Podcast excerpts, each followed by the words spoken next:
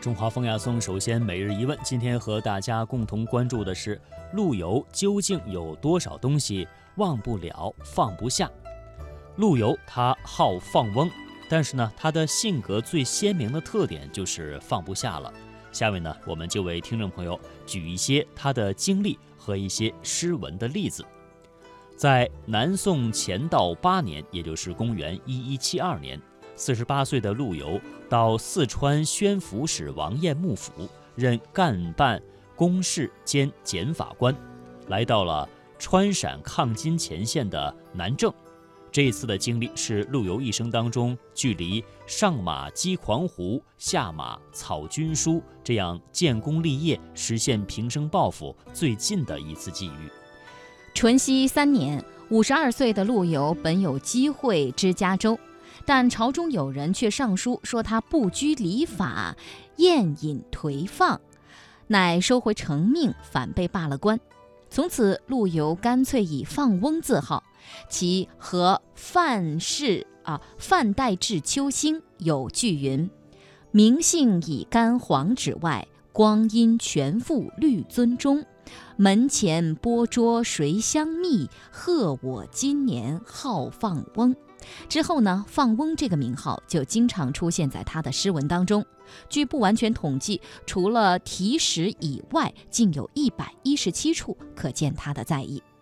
那么陆游呢，他一生也非常的喜爱梅花，咏梅的诗题就达到了一百八十八篇。像清代姚莹的《论诗绝句六十首》呢，就称陆游平生壮志无人识，却想梅花觅放翁。陆游笔下的梅花是他情趣品格的投影。我们下面呢，给大家通过举一些陆游的诗句当中的一些句子呢，来感受一下。像他的《卜算子·咏梅》当中啊，呃，就有说到：“无意苦争春，一任群芳妒。零落成泥碾作尘，只有香如故。”陆游他一生为了恢复屡遭打击，却至死不忘初心。像刚才给大家介绍的这首《卜算子·咏梅》当中的这一句，他咏的就是他本人自己的品格，而梅花凌厉冰霜结玉坚，更加体现了陆游一辈子对于理想的执着与坚守。那这句诗呢，出自于他的《涉地山观梅海》。那么在梅花当中，他写道：“神泉行枯尽有道，一庄色正知无邪。”高坚正要保忧患，放弃何惧愁荒霞。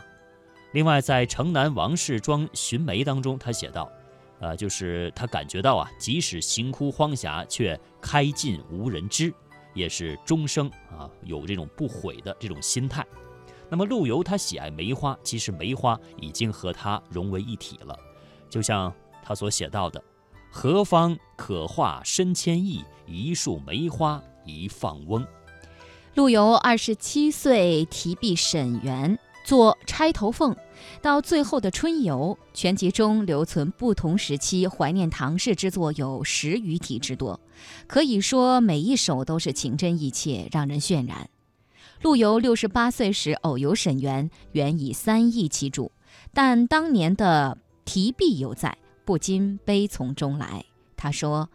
临亭感旧空回首，泉路凭谁说断肠？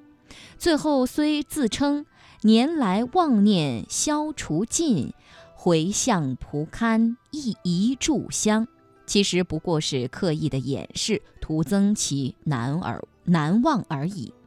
到了八十一岁，做梦还要回到当年的沈园，有这样的诗句。城南小陌又逢春，只见梅花不见人。玉骨九成全下土，墨痕有所碧兼尘。那是一种怎样的刻骨铭心的思念呐！再来跟大家说一说陆游，他诗当中表现最为强烈的就是他的那种驱除外敌、志存恢复、至死不渝的爱国的感情。那么陆游啊，他是生活在离乱。这种当中啊，他的这种当时所在的时代是经历了内忧外患的，在他的童年时代呢，今就深受爱国言行的影响。像陆游，他就曾经回忆说：“绍兴初，谋府成童，亲见当时士大夫言及国事，或裂皮脚齿，或流涕痛哭，人人自欺以杀身语待王室，虽丑意方张，视之灭如也。这个这段话是他在《拔赴己事帖》当中所写到的啊，就是他的那种深深的爱国情怀啊，自己呢都是感同身受的。那么还在《拔周侍郎奏稿》当中，他写道。一时贤公卿与先君游者，每言及高庙道环之寇，乾陵府伯之忧，未尝不相与流涕痛哀痛。虽设时，率不下宴饮去，先君归亦不复食啊！这表达了他的那种思念，连。吃东西都吃不下去的啊，这样的心态。嗯，陆游的生活呢，其实是比较寻常的哈，并不像他的诗句当中表现的那样，也没有什么传奇色彩。他又学道学佛，本来顺理成章的是大写的田园闲适诗，但这些却没有成为主旋律。可以说，没有这种兼执深沉、忘不了放不下的性格，陆游就不会有这些震撼肺腑、动彻心魄的诗篇。从这个角度而言，性格决定了他的诗。